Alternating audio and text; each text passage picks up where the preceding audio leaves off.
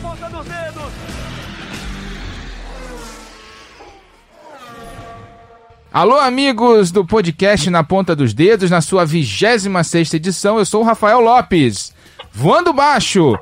E agora a gente vai falar sobre tudo sobre a temporada 2019 da Fórmula 1, depois da semana passada em que a gente teve um especial do Mundial de Moto Velocidade. Hoje a gente está aqui para falar de Fórmula 1, para falar de tudo que aconteceu nessa temporada. Estou ao lado aqui do meu companheiro mais longevo, Fred Sabino, produtor aqui do Grupo Globo e também do Luciano Burti, nosso comentarista também aqui nesse programa. Eu vou começar chamando o Fred Sabino, nosso está aqui do meu lado aqui na cabine. Primeiramente, seja bem-vindo ao programa mais uma vez. Sempre um prazer. E o que, que, você achou da temporada?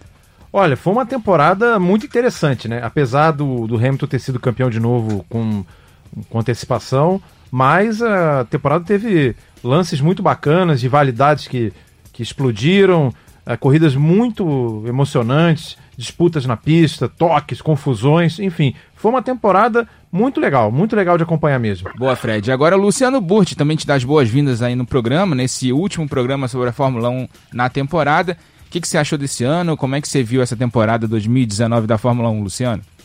Oi, Rafa. Oi, Fred. Então, é, foi uma temporada, apesar do resultado final não ter sido assim uma, uma amostra, vai, de um campeonato muito competitivo, uma vez que não só o Hamilton venceu mais uma vez, e venceu com antecedência, e venceu 11 corridas no ano, quer dizer, mais da metade, mesmo assim foi um campeonato muito bom de acompanhar. A gente teve é, disputas muito boas né, entre as equipes, não só entre Mercedes e Ferrari, mas a RBR vindo para a briga também, a Honda evoluiu muito, então foi muito legal de ver os pilotos que a gente já conhece brigando, como o caso de Hamilton, uh, o próprio Vettel, mas entrando na briga assim para valer, não só o Verstappen como também o novo Leclerc. Valeu, Luciano. A gente vai escolher agora ao longo do programa também o melhor piloto do ano, né? O melhor do ano, o pior do ano, né? O troféu Fanjo para melhor piloto do ano, o troféu Nakajima para pior do ano, pode ser equipe, pode ser piloto, e a revelação da temporada. A gente tem o Guilherme Pereira também e o Felipe Jafone gravaram aqui uns áudios, mandaram pra gente, vão participar ao longo do programa. Mas antes disso, a gente vai falar um pouquinho da temporada. É uma temporada que a gente pode dividir em duas partes, né? Até o Grande Prêmio da França, que a gente teve um domínio bem destacado da Mercedes, uma corrida é, talvez a mais chata dos últimos tempos na França, e depois a gente emendou uma sequência de provas espetaculares, com a Red Bull chegando, com a Ferrari chegando, com a Mercedes também forte. É, o que, que você achou dessa disputa toda aí depois da corrida da França, Luciano? Olha, eu, eu vou te falar que você lembrou bem, tá? Foi das piores corridas que eu já assisti na vida, né? O GP da França. Eu lembro que a gente fez um, um podcast logo na sequência que eu estava muito desanimado, achando que o campeonato já tinha acabado, que tipo assim, ó, não, tem, não vai acontecer mais nada aqui no final do ano. A Mercedes está sobrando e por sorte eu estava errado. estava errado e a gente viu o bicho pegar fogo dali para frente, né? A Ferrari começando a vencer provas, uh, o Verstappen com a RBR também vencendo provas. Então foi, foi uma reviravolta. O único ponto negativo que eu que teve é o seguinte: claramente a Mercedes, que dominou a primeira fase assim, com muita tranquilidade, ela abriu mão de desenvolver mais o carro de 2019, ou seja, ela já passou o foco para o desenvolvimento do ano que vem, isso muito cedo, né? Acho que o último desenvolvimento que ela teve foi no GP da Alemanha. Então ela passou o restante da temporada sem mexer no carro, enquanto que a Ferrari e a RBR estavam correndo atrás do prejuízo. Então, qual que é o ponto negativo? Tudo bem, o campeonato ficou muito bom na segunda metade do campeonato, foi super competitivo, foi dos melhores campeonatos, eu diria assim, em termos de disputa, mas é, de repente esse, esse o, o, desvio de foco da Mercedes muito cedo para o próximo ano, quem sabe leva a Mercedes a ter uma vantagem maior no início do ano que vem. A gente não quer ver isso, eu sempre falo. Eu não torço contra a Mercedes, eu não torço, não torço contra o Hamilton, eu torço pela competitividade da Fórmula 1. E obviamente a gente quer mais equilíbrio ao invés de uma equipe como a Mercedes se destacando mais uma vez. Fred Sabino. Hoje vocês falaram do Grande Prêmio da França, eu estava quase dormindo aqui na cabine, porque foi uma coisa assim pavorosa, horrível de assistir, porque não teve nada, nada, absolutamente nada, tanto que eles vão até mexer na pista no ano que vem. O que o Luciano falou é realmente muito importante. A Mercedes realmente percebeu que o campeonato estava bem encaminhado o desse ano, então mudou o seu foco, o desenvolvimento já para o ano que vem e não só a Mercedes, como todas as outras equipes, o ano que vem vão ter que tomar uma decisão de dividir ah, o seu corpo de engenheiros e técnicos, porque vai ter uma mudança de regulamento muito radical em 2021. Então, ano que vem, vamos ter, vamos, vamos dizer assim, subdivisões dentro das equipes, já pensando nesse novo regulamento. Então, a Mercedes, com certeza, pensando nisso, já começou logo o desenvolvimento de 2020 para chegar bem preparada no campeonato do ano que vem. Então vamos começar as eleições aí. Pode falar, Luciano, depois eu completo. Não, é falar um ponto interessante, só que o Fred trouxe sobre as equipes estarem né, pensando já não só em 2020, mas depois em 2021 também. A informação que eu tenho é que a Renault já meio que desviou, assim, abriu mão, entre aspas, tá? Mas abriu mão do campeonato do ano que vem para focar em 2021. A Renault é uma equipe que, né, que vem crescendo desde que se tornou Renault de verdade. E eles decidiram que a melhor estratégia é já focar para o campeonato, então, de 2021, que aí sim vai ser uma sequência mais importante, né? Até de, de tempo com o mesmo regulamento, ao invés de um ano só, que é o ano que vem. Então, para ter uma ideia do, do, do, do, formato, né? Que cada equipe pode estar tomando ano que vem em relação à estratégia para ou 2020 ou 2021. Inclusive, emendando isso que o Luciano falou, no Grande Prêmio do Brasil eu tive a oportunidade de conversar com o Cyril Abtebu, uma entrevista com outros dois jornalistas brasileiros, e ele dizia justamente que o grande problema da Renault esse ano foi no lado do chassi, que realmente não deu certo, não foi um carro mal nascido e mal desenvolvido, tanto que até teve mudança no, no corpo técnico da Renault recentemente, que no lado do motor eles já estão mais satisfeitos, tanto que é, nas corridas em que uh, a potência do motor valia mais, como Monza, Spa-Francorchamps e Montreal, a Renault até que obteve seus melhores resultados. Então a Renault, com certeza, está pensando em 2021, porque o, se no lado do motor eles estão bem, eles querem mudar o lado do chassi. E não vale a pena investir toda uma energia num campeonato que vai ser de, vamos dizer, entre aspas, de um ano só, que é o de 2020. Porque 2021 o regulamento vai mudar totalmente e é capaz da, da Renault, se estiver bem preparada com a quantidade de recursos que ela tem, começar bem essa nova fase da Fórmula 1. Exatamente. Vamos e aí lá. a gente começa agora, então a gente vai começar as eleições. Esses especiais de fim de ano são legais porque a gente pode eleger, fazer eleição. Não tem palpite, mas tem eleição, né? Então, vamos começar. É, daqui a pouco o Gui Pereira vem com o melhor piloto, mas antes a gente pergunta, a gente fala aqui sobre a melhor corrida. Luciano Burti, melhor corrida do ano, vai.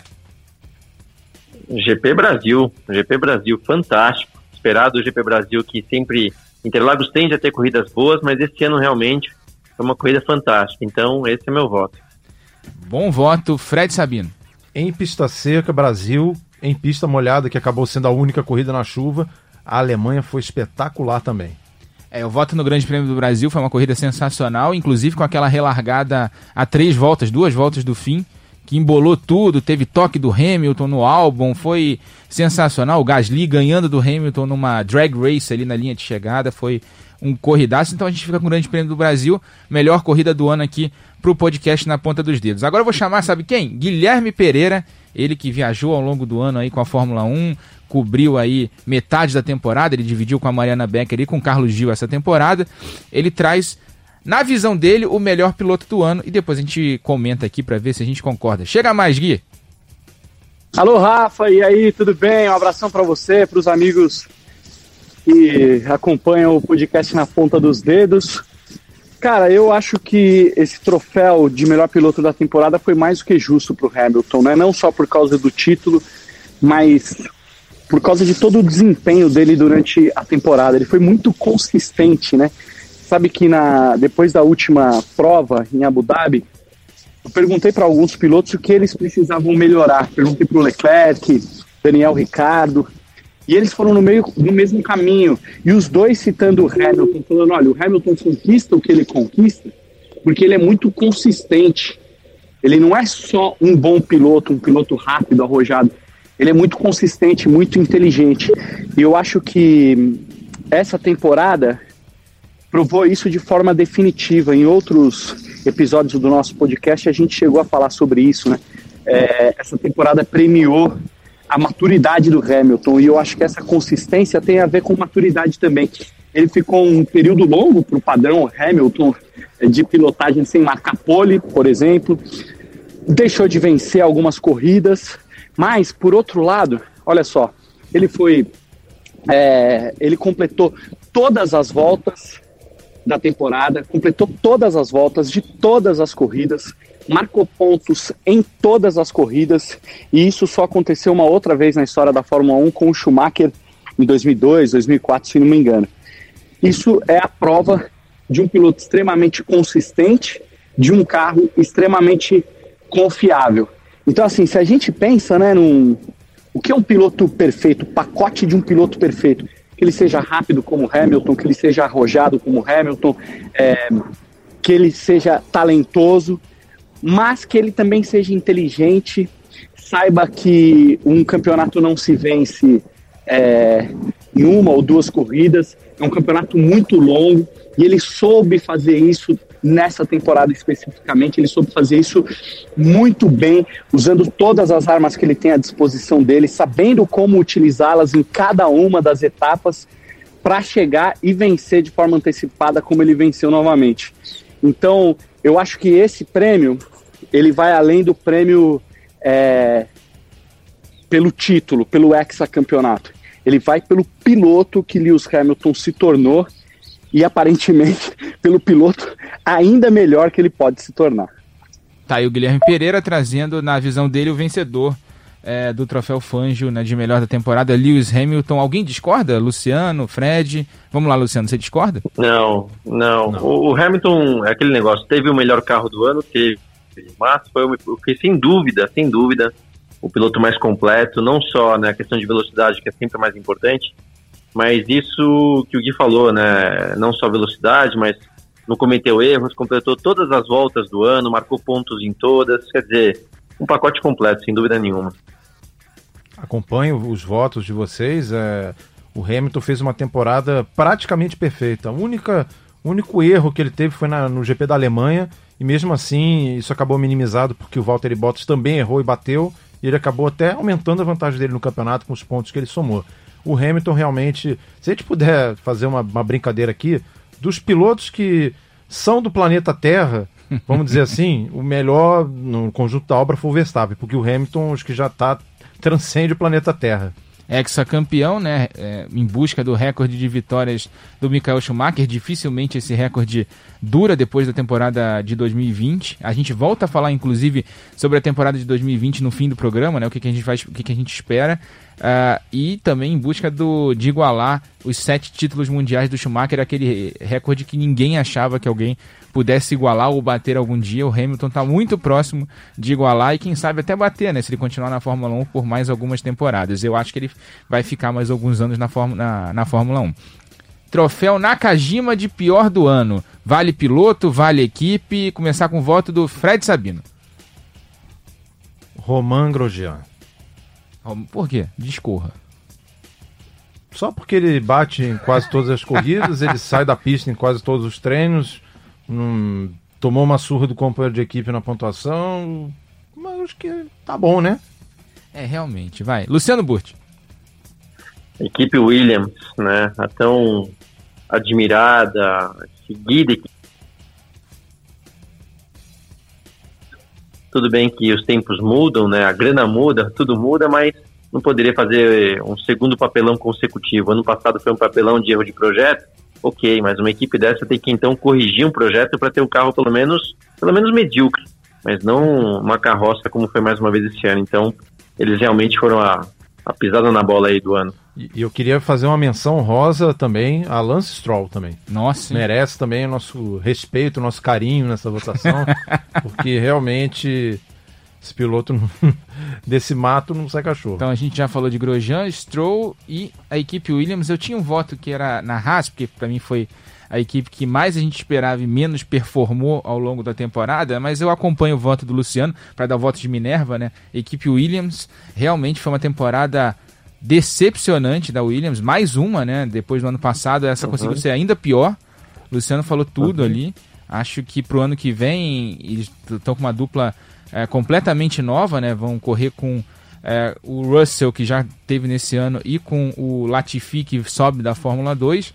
Acho que eles vão ter a vida ainda mais complicada no ano que vem, ainda mais que a equipe vai ter que dividir o foco entre o, a próxima temporada e a temporada de 2021, né? Com um regulamento completamente diferente. Não, e a Williams, para você ter uma ideia, Rafa, pouca gente se lembra, eles demoraram a terminar o carro. Eles perderam dias de teste da pré-temporada porque o carro não ficava pronto. E quando o carro foi para a pista, viu-se logo a tragédia que era. Que maravilha, né? O Williams fazendo uma temporada tenebrosa, conseguiu um pontinho só porque os dois carros da Alfa Romeo foram desclassificados no Grande Prêmio da Alemanha por problemas de largada, é, ponto de embreagem. embreagem é. É. E, e aí ele herdou um pontinho ali na décima posição. E aí agora vamos pro troféu Revelação do Ano. Vamos pra Revelação do Ano? É, quem gravou pra gente o troféu Revelação do Ano foi justamente o Felipe Jafone, nosso comentarista aqui do Grupo Globo também. Seja bem-vindo, Felipe. Fala Rafa, Fred, Burti, prazer estar com vocês e todos do podcast aí do Na Ponta dos Dedos. E não dá para falar só de um piloto, eu vou ter que falar, mencionar dois aqui. Vou tentar ser rápido, mas os números são bacanas.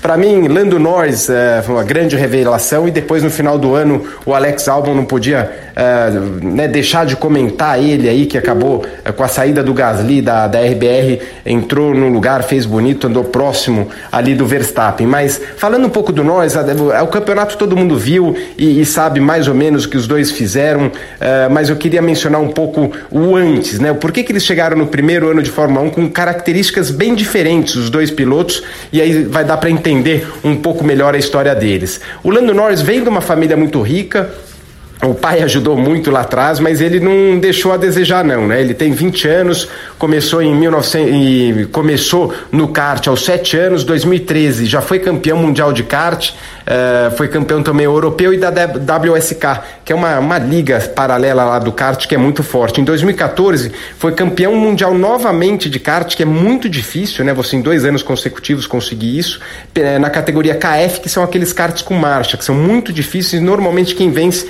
é o são pilotos mais experientes e ele foi o piloto mais novo a conseguir eh, ser campeão mundial, ficando aí para a história. E depois ele saiu, né, com a, obviamente com uma ajuda financeira do pai, uh, saiu cedo, antes até da hora para o carro. Em 2014 correu pela Gineta, que é um carro de turismo, um carro pequeno de turismo, já chegou, já entrou no automobilismo vencendo quatro provas, aí pela, passou pela é, em 2015 campeão da Fórmula 4, é, mas ainda por não ter idade era uma, um campeonato na Inglaterra, Escócia, Inglaterra menor, e 2016 participou de três campeonatos, aquele que tem na Austrália da, da, da Toyota, que eles correm várias provas em dois meses, foi campeão, depois foi campeão da Fórmula Renault europeia e da Fórmula Renault o, do norte europeu, tudo no mesmo ano, foi campeão de tudo. Depois 2017 foi para a Fórmula 3, campeão de novo. E 2018 entrou na Fórmula 2, jogo, logo no primeiro ano, foi vice-campeão e com nove pódios, quer dizer, em cinco anos de automobilismo que ele fez, ele participou de 189 largadas. Isso aí,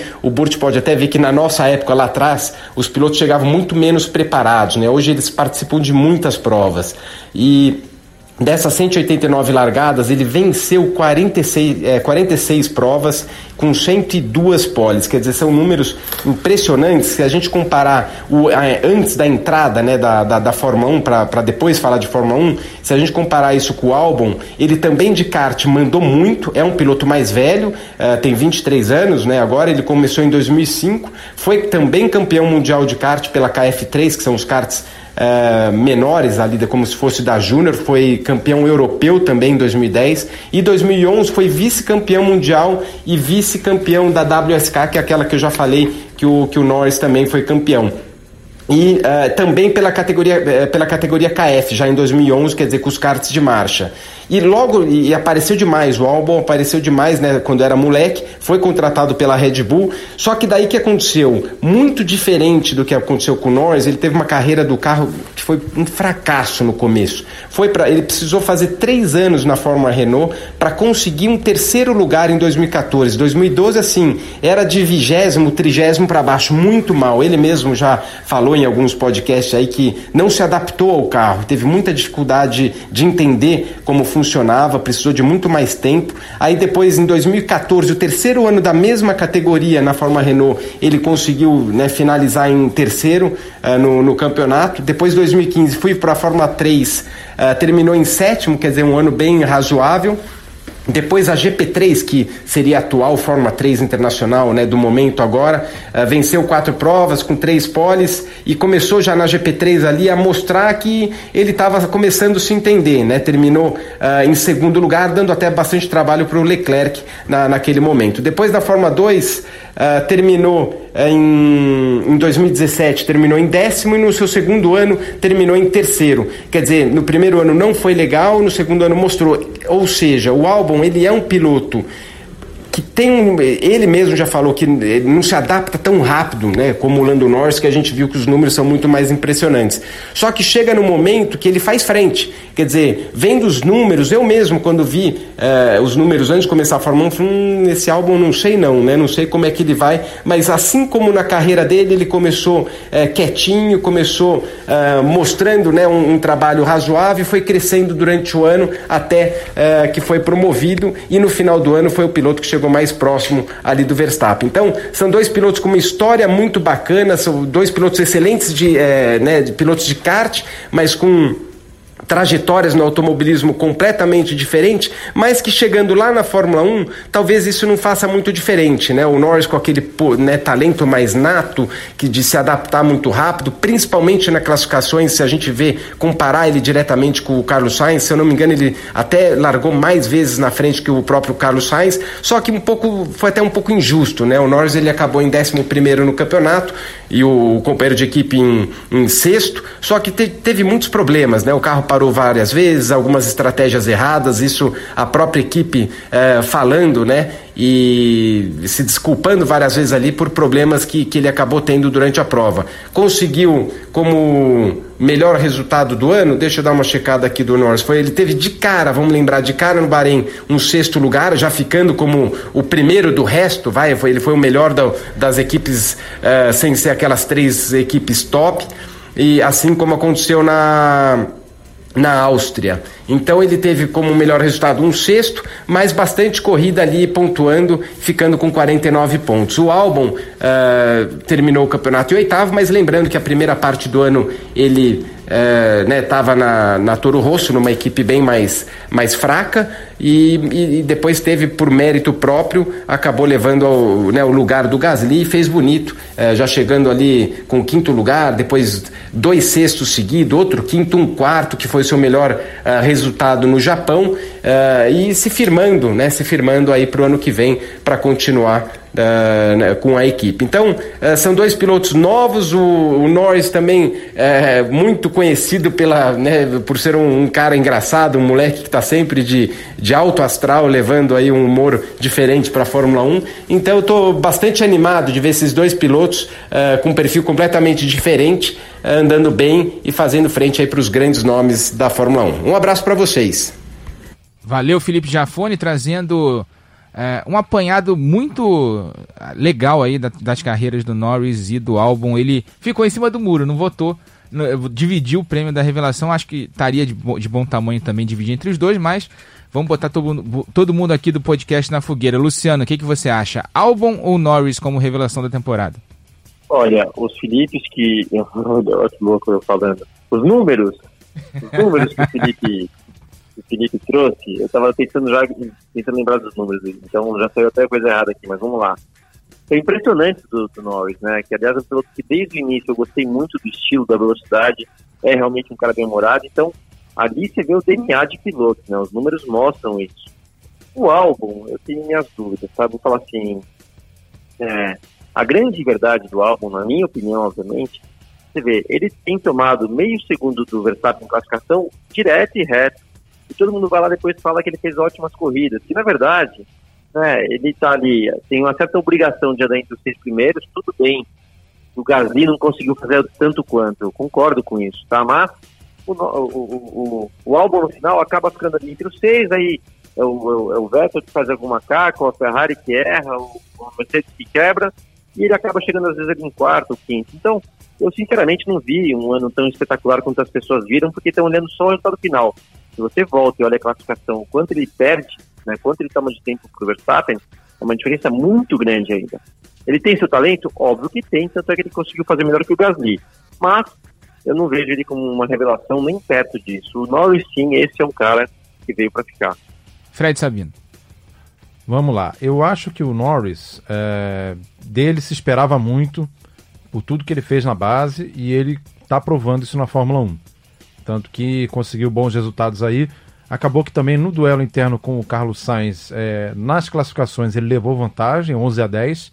mas na pontuação ele fez praticamente a metade dos pontos. É, ele teve vários problemas mecânicos ao vários longo Aquele na Bélgica, principalmente, que ele estava muito bem classificado, mas é, ele mesmo disse numa entrevista para mim, em Interlagos, no, no na quinta-feira, que no ano que vem é que ele vai começar a ser mais ousado, ter uma mais agressividade, que esse ano ele usou para meio que se adaptar à Fórmula 1 e tentar entender como funciona a, a equipe, uh, vamos dizer, na, na corrida, no, no pré-corrida, nas reuniões, na, na troca de, de, informações com os engenheiros, enfim.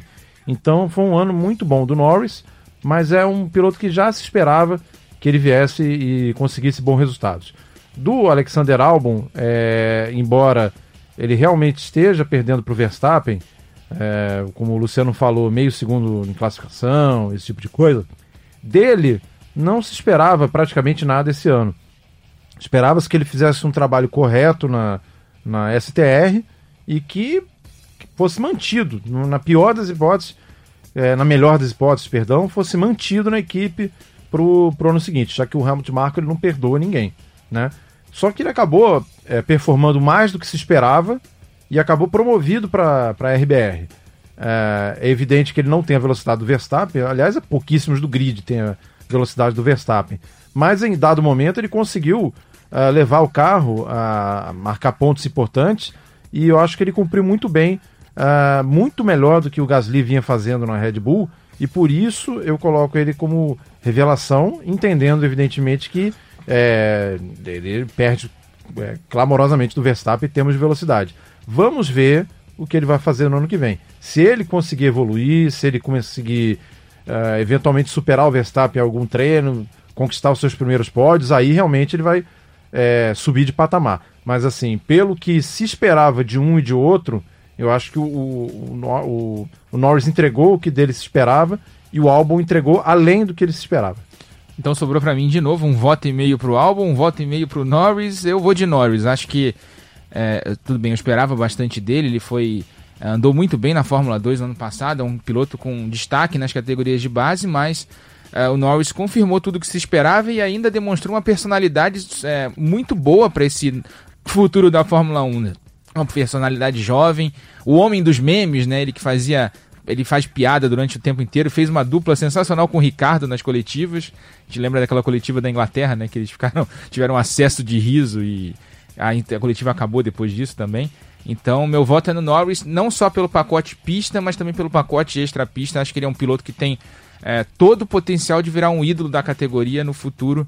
É, pode ser o, um dos próximos pilotos que a gente vai ver aí disputando o título depois que o Hamilton se aposentar. Ah, falamos sobre o melhor da temporada, o pior da temporada, agora a revelação.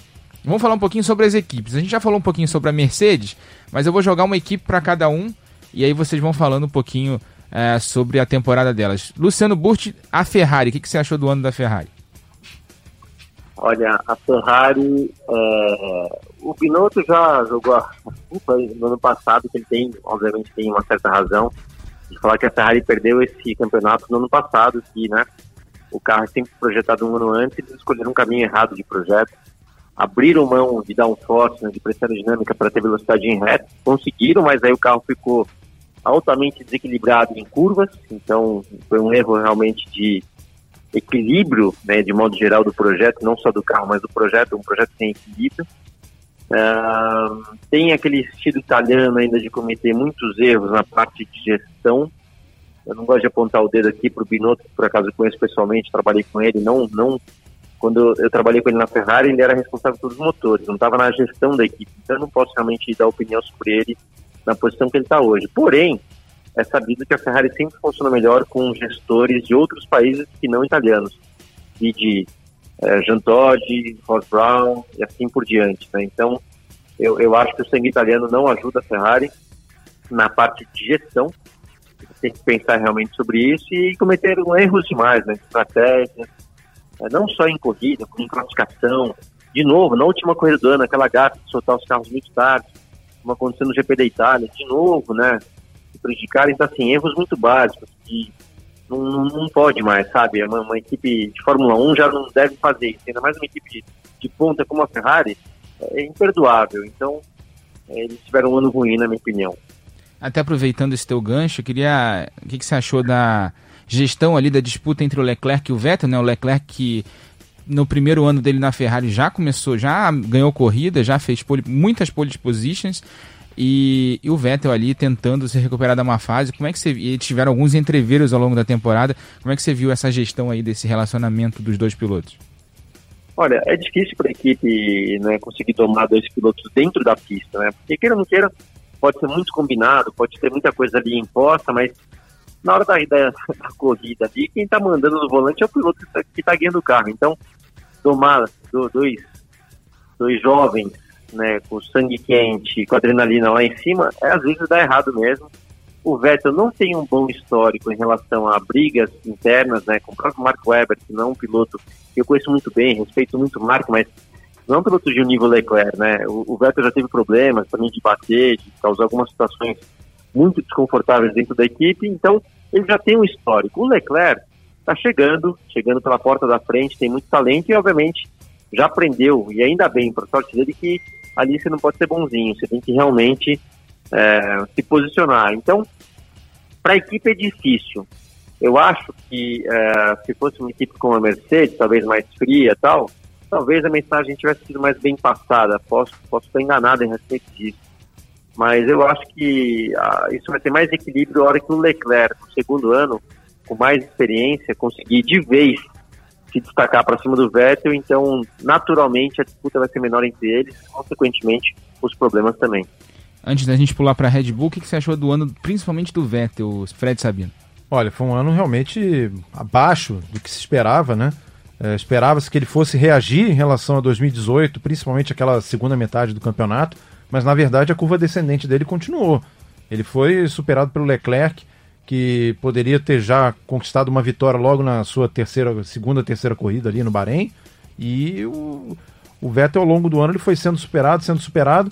Ele teve duas, dois bons momentos na temporada, que foram no Canadá, que teve aquela polêmica punição, que ele realmente ele fez uma boa corrida, uh, fez a pole position, dominou a corrida, apesar de também ter errado, né, que inclusive causou toda aquele, aquela confusão, foi porque ele errou de novo, mas no conjunto da obra ele fez uma boa corrida e foi o primeiro a receber a bandeira quadriculada, e em Singapura que ele teve mérito ali em conseguir dar o undercut ali no Leclerc, mas fora isso, foi uma temporada muito. deixou muito a desejar. Realmente o Vettel uh, não conseguiu se entender com o carro como se esperava, e, e, em termos de velocidade, então, ele foi amplamente superado pelo Leclerc. Foi um 7 a 1 né? 7 a 2 na verdade. Foram duas poles do Vettel. Foram sete poles do Leclerc e duas do Vettel. Então, isso diz muita coisa em termos de velocidade. Então vamos lá, é, Fred. Aproveitando que o assunto é, é Vettel, Rafa, só Pode ir, não, vai lá, Luciano, pode ir. Já, já, já foi assumido aí que o, o, o Hamilton realmente teve uma. A convite do presidente da Ferrari, ele, ele teve uma, uma conversa, teve uma reunião com o presidente da Ferrari, um assunto assim, vamos dizer, que a gente não fica sabendo exatamente o que foi falado, é que o Hamilton fez questão de comunicar à Mercedes que ele estaria aceitando esse convite, o próprio Toto disse que entende, que não poderia negar o, o convite de um presidente de uma montadora como a Ferrari. E, obviamente, quem ficou com a cabeça aí bem grilada foi é, o Vettel, porque, obviamente, está tá claro que se, se cogitam de trazer um novo piloto para a Ferrari, ainda mais um Hamilton, né, não é qualquer um, ah, sabe que a vaga que vai ser preenchida não vai ser a do Leclerc, não. Então, é, o Vettel realmente está aí num, num momento difícil em se posicionar na equipe, mais do que bater o Leclerc na pista, mas de conseguir se posicionar, porque obviamente ele se sente um piloto número um, uma vez que é campeão mundial, mas isso, na minha opinião, vai deixar de acontecer naturalmente e rápido, uma vez que o Leclerc tenha mais uh, performance e resultados na pista. É até uma situação curiosa, é, independentemente do carro da Mercedes ser melhor que o carro da Ferrari, uh, o Sebastian Vettel é dois anos mais novo do que o Lewis Hamilton. Tem 32 anos, o Hamilton tem 34, vai fazer 35 agora em janeiro. Mas é curioso porque a gente vê o Hamilton evoluir a cada ano, a cada temporada ter melhores corridas, melhores desempenhos, é, atuações mais memoráveis e não, não, não dá a impressão de que o Hamilton esteja perto de parar. Mas o Vettel, mesmo sendo mais novo, ele parece que no fim das contas é mais velho que o, que o Hamilton e parece estar mais perto do fim da carreira do que o Hamilton. Isso é bastante sintomático. E a gente lembra que na corrida passada, na última corrida do ano em Abu Dhabi, chegaram a falar, alguns jornalistas ingleses chegaram a especular esse um, um anúncio de uma aposentadoria do Vettel pós-corrida e depois da prova ele até brincou dizendo que está longe disso, longe de parar. Ele quer continuar mais alguns anos na Fórmula 1, mas ele vai ter que né, se coçar aí para conseguir melhorar esse desempenho, porque a situação está bem complicada. É, tanto ele está preocupado com o assunto Hamilton que ele começou a brincar com os jornalistas dizendo que o Hamilton já era piloto da Ferrari. Entendeu? Quer dizer que bateu lá, né? É, exatamente. Sentiu o golpe. Fred Sabino, Red Bull, o que, que você achou do ano da Red Bull? Olha, uma boa temporada da Red Bull. Uh, não se esperava que eles fossem tão competitivos esse ano na primeira temporada com o motor Honda. Uh, conquistaram vitórias com Verstappen, pole position com Verstappen, que até o, o ano passado não tinha uma pole sequer na Fórmula 1, e principalmente demonstraram uma confiabilidade que poucos esperavam. É lógico que eles tiveram algumas é, punições por troca de componentes né, na, na, segunda metade do campeonato, mas na verdade é porque eles queriam já experimentar coisas para a próxima temporada. Então é um saldo extremamente positivo para a Red Bull e ainda mais para a Honda. É uma parceria que se, se for bem trabalhada, se, se as duas partes estiverem juntas aí nesse processo, pode dar muito certo. É isso que eu ia até levantar essa bola para o Luciano. Luciano, o que, que, você achou do ano da Honda depois de algumas temporadas aí complicadas, principalmente na época de McLaren? Ano passado fez uma temporada de transição ali com a Toro Rosso e em 2019 é, chegou a ganhar prova com a, com a Red Bull. O que, que, que você achou do ano da Honda aí na Fórmula 1? Olha, Rafa, o, o, grande vencedor aí dessa, dessa dupla foi realmente a Honda, né? A dupla que eu chamo é Honda RBR.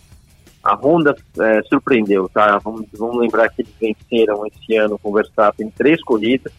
Poderiam ter sido cinco. Uma que o Verstappen jogou fora no México, né? Que a já estava tava ganha. E a de Mônaco também, que eles cometeram alguns erros lá e, e também deixaram de brigar pela vitória. Então, é, para uma montadora que tem aí alguns anos de atraso em relação ao desenvolvimento do, do motor, né, quando se compara com Mercedes, é, Ferrari e Renault, que começaram em 2014, você vê que a Honda realmente teve que correr atrás do prejuízo e conseguir uma evolução muito rápida e muito boa, não só em potência, mas também em confiabilidade. Então, eles realmente foram destaque.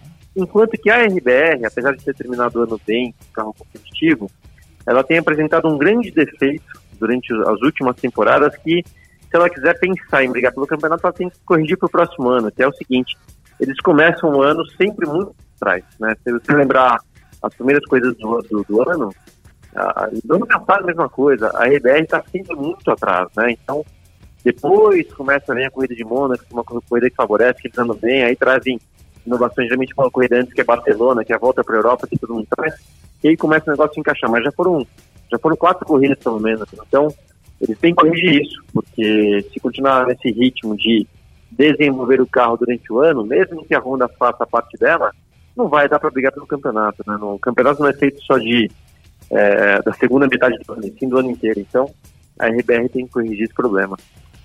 Pô, isso que o Luciano falou é importantíssimo. É, tanto que mesmo nas temporadas em que o Sebastian Vettel foi campeão pela Red Bull, foram conquistas em que, por exemplo, principalmente 2010 e, e em 2012 que a Red Bull reagiu na segunda metade do campeonato. Que o Fernando Alonso tinha é, possibilidade de título com a Ferrari e foi ultrapassado pelo Vettel na, só na reta final. Então, isso que o Luciano falou faz muito sentido e a Red Bull realmente, se quiser retomar a coroa de campeão do mundo, precisa começar bem o campeonato. Para encerrar o assunto Red Bull, Luciano Burti e o Verstappen, hein?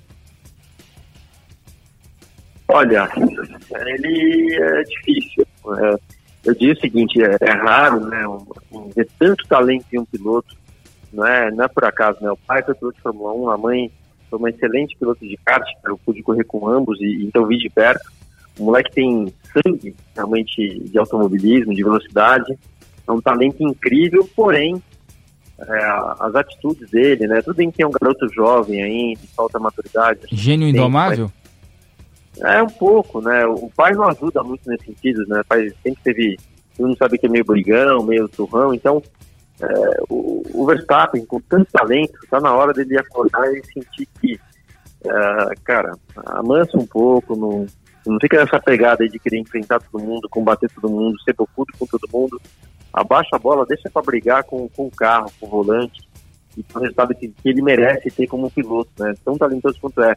Você vê, se você vê o estilo do Leclerc, que chegou agora, né? Segundo ano de Fórmula 1, a idade né, muito semelhante e tudo mais, você vê a serenidade dele, a calma, né? Até andando ali pelo paddock, quando você cruza com os dois, você vê diferença na atitude do estar tá ali no ambiente Fórmula 1. É muito diferente, né? Calmo, centrado tudo mais. Não é possível que o Verstappen vai continuar querendo comprar briga com todo mundo, porque realmente não vai dar certo. Ele pode até ser campeão pelo talento que tem o dia que tiver um carro na mão, seja um carro, de repente, como uma Mercedes, por exemplo.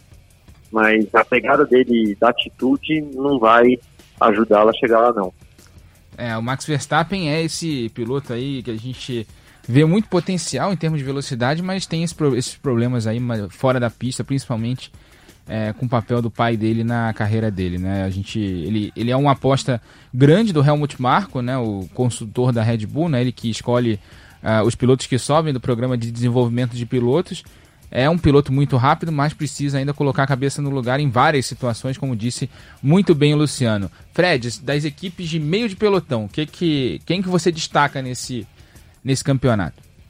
Olha, sem dúvida, a equipe que mais evoluiu em relação ao ano passado para esse ano foi a McLaren.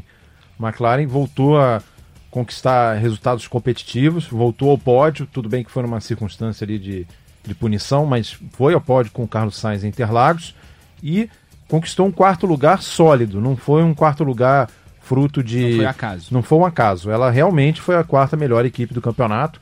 Você pega até nos treinos classificatórios o Carlos Sainz e o Lando Norris conseguiram constantemente ir para o Q3. Então a McLaren, lógico, ainda falta muito para a McLaren voltar a ser a grande McLaren que a gente conheceu na época de Senna, na época de Mika Hakkinen, de Prost, enfim, outros pilotos, mas a McLaren voltou a ser uma equipe competitiva pelo menos. Luciano, algum destaque além da McLaren nesse meio de pelotão? Olha, acho que não. Acho que, bom, a STR, né? A STR acabou tendo, imagina, dois pódios esse ano, a STR de, de Honda, né, que a gente acabou de falar que a, a, grande, vamos dizer, vitória que a Honda teve com a RBR, mas a STR também, né, chegou ali, até pensou, quase conseguiu a, a quinta colocação no campeonato, acabou ficando com a Renault, e não se compara em termos de orçamento, de equipe, de pessoas, uma equipe com a outra, então eu acho que a gente acabou não dando tanto bola para a STR, porque a McLaren realmente é uma equipe que a gente até torce, né, para voltar a ser a McLaren que a gente conheceu, para mais uma equipe que está na briga, mas, poxa, com dois pódios no ano, né, um de cada piloto, e, e chegar ali no finalzinho, ainda brigando pelo quinto lugar, acho que realmente tem que tirar o chapéu para essa equipe, porque tem um orçamento muito limitado e conseguiu grandes performances aí constantemente no Q3, né, o Gasly, desde que voltou para a RBR, que até ficou me perguntando, o que será que aconteceu, né? Eu acho que é muito uma questão de cabeça do Gasly, ele não consegue muito trabalhar com a pressão da RBR com o Verstappen ao lado, mas você vê quando ele voltou para a SR, ele estava constantemente no Q3, marcou né, pontos importantes, conseguiu o pódio aqui no Brasil, segundo lugar, então acho que foi uma equipe assim brilhante esse ano. Bom, reta final agora do podcast. Antes da gente partir para falar um pouquinho da temporada de 2020, eu pedi para o Guilherme Pereira, nosso repórter aí que viaja o mundo da Fórmula 1, fez metade da temporada, contar a história mais legal que ele viveu nos bastidores da categoria uh, ao longo dessa temporada. Então, vou soltar aqui o áudio, ele contou uma história bem legal. Vamos, vamos ouvir agora. Você sabe que durante a cobertura de uma temporada tão longa quanto a temporada da Fórmula 1, muita coisa acontece nos bastidores, né? Ainda mais um campeonato que percorre o mundo inteiro.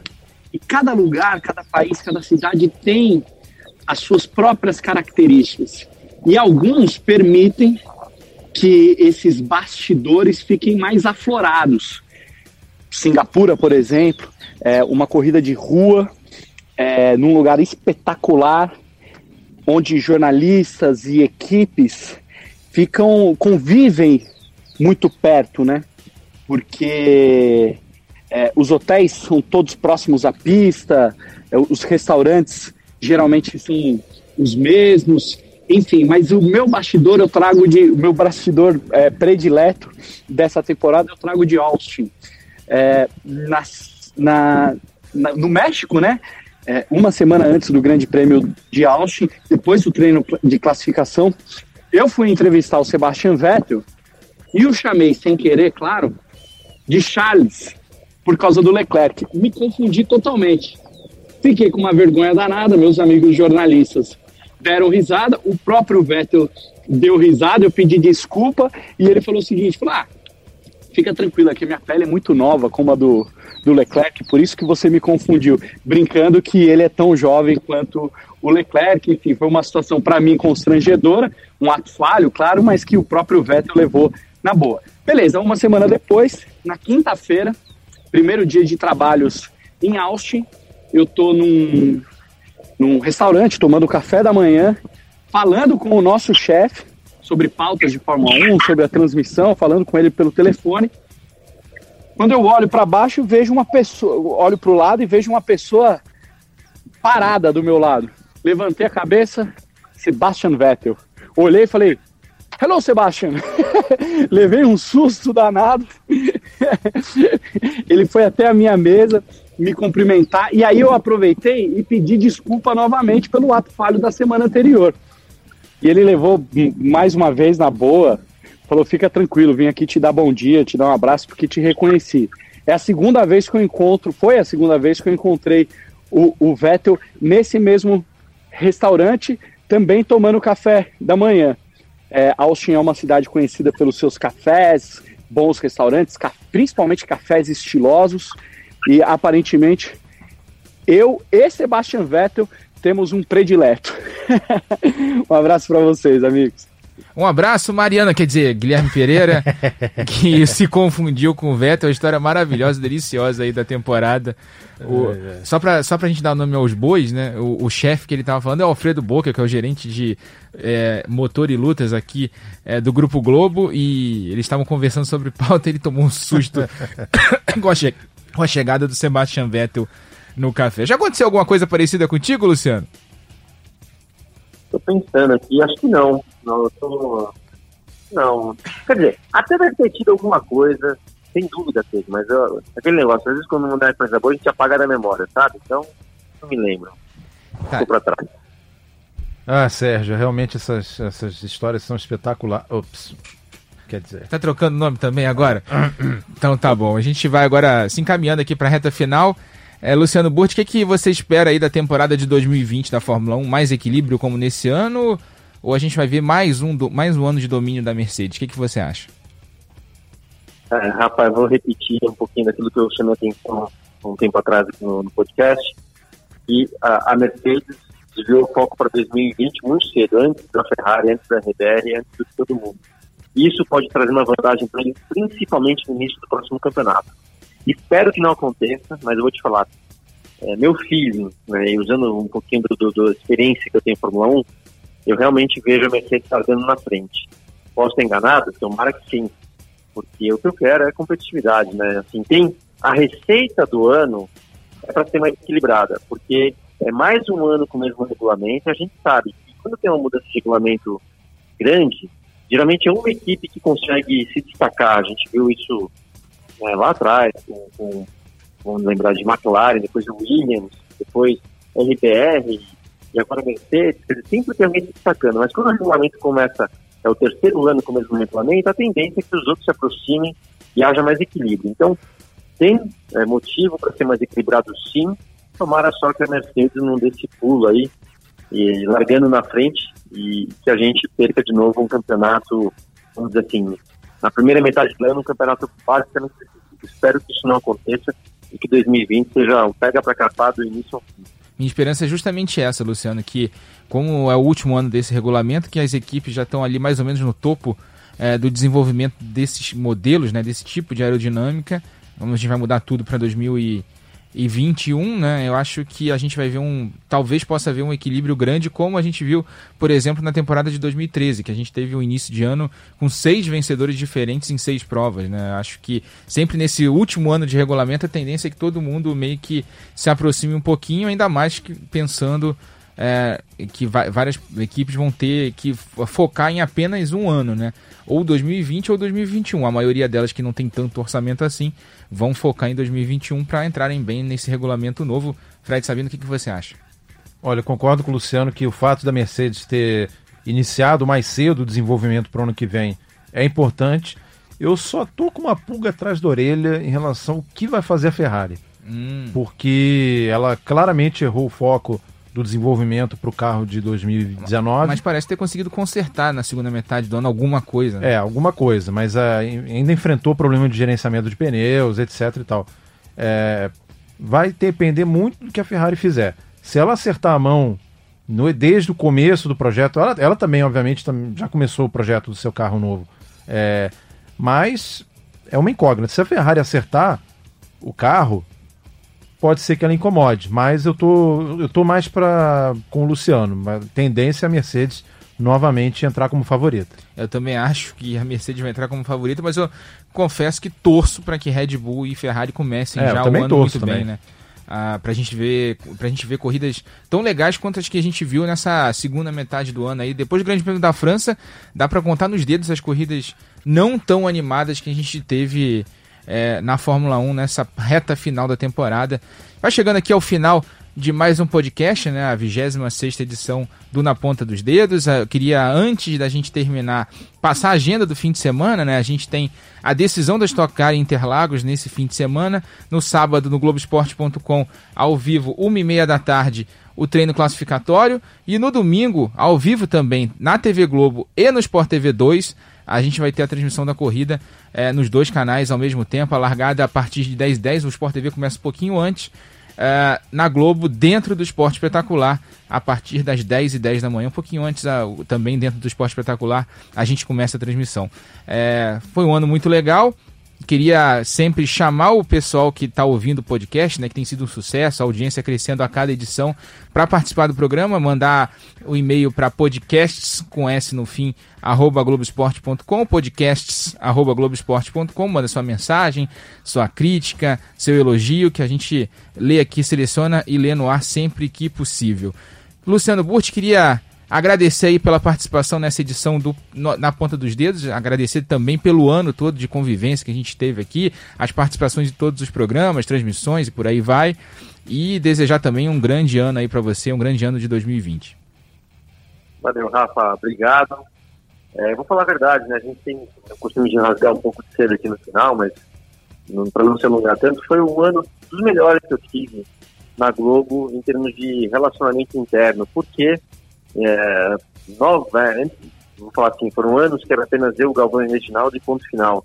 Agora começou realmente, né, nos últimos anos, e esse foi o melhor, de novas pessoas, de interagir mais com o Sport TV, você, o Fred está aí também, uh, o Felipe Jafone, que entrou esse ano, um cara super legal eu me deu bem há muito tempo, né, tem o Max, ou seja, foi um ano muito bom é, de automobilismo na pista, mas que pra gente aqui dentro também foi muito legal, então é, foi um prazer e também desejo a vocês um ótimo ano novo, um Feliz Natal e tudo mais. Se bem que a gente deve falar ainda antes do Natal, né? Mas já vamos desejando desde já, porque já estamos em dezembro e passa tudo muito rápido. Não, não, não, não, é por falta de Feliz Natal, né? Na semana que vem a gente tem o último podcast da temporada, 27 edição, uhum. com o especial da Stock Car, né? A Stock Car que, é tem a, sua, que tem a sua decisão agora nesse fim de semana. Fred Sabino, você sabe, né, o quanto a gente convive há, há tantos uh! anos, né? Não vou nem falar que senão a gente entrega a idade. Mas é. Só aumenta a Também idade, né? desejar né? Feliz Natal, Feliz Ano Novo para você aí. Se a gente não se encontrar mais aqui no podcast, já tá tudo desejado aí para você. Obrigado, Rafa. Obrigado, Luciano. Como sempre, um grande é, aprendizado estar tá com essa equipe tanto nas transmissões, como no podcast, como nas produções aqui da TV Globo, do Globoesporte.com, e sempre convidando vocês a acessarem lá o F1 Memória, meu blog de história da Fórmula 1. Grande que é blog. É, que é muito legal de fazer. Bateu um, quanto de audiência? O 5 milhões agora. Olha. Bateu, já tem um, um ano e meio de. Já está no ar há um ano e meio e graças a Deus o público tem recebido muito bem. E é isso aí, pessoal. Que venha 2020, vamos acelerar todos juntos aqui. Então a gente lembra que nesse fim de semana tem Stock Car, no dia 21 de dezembro, num sábado, a gente tem as 500 milhas da Granja Viana, né, aquela prova tradicional de encerramento do ano, no, lá na, no cartódromo, que, o, que é do Felipe Jafone, diga-se de passagem. A gente vai mostrar a largada, o Sport TV 2 ou 3, a gente ainda não tem a definição do canal, mas o Sport TV mostra a largada às 10 da manhã e a chegada a partir das 10 da noite também. Vai ter uma limitação de 12 horas esse ano, são 500 milhas ou 12 horas, justamente para a gente ter um certo controle aí dos horários de transmissão. Então gente, o Sport TV mostra largada e chegada ao vivo das 500 milhas de kart da Grande Aviana no dia 21 de dezembro, sábado, é, sem ser esse agora, o próximo sábado, você que está ouvindo o podcast nessa semana que ele foi lançado. Então a gente agradece sempre a participação de vocês. Obrigado, Fred. Obrigado, Luciano, aí, por a, pela participação nesse programa. E até a próxima. Velocidade no Grupo Globo, emoção na pista.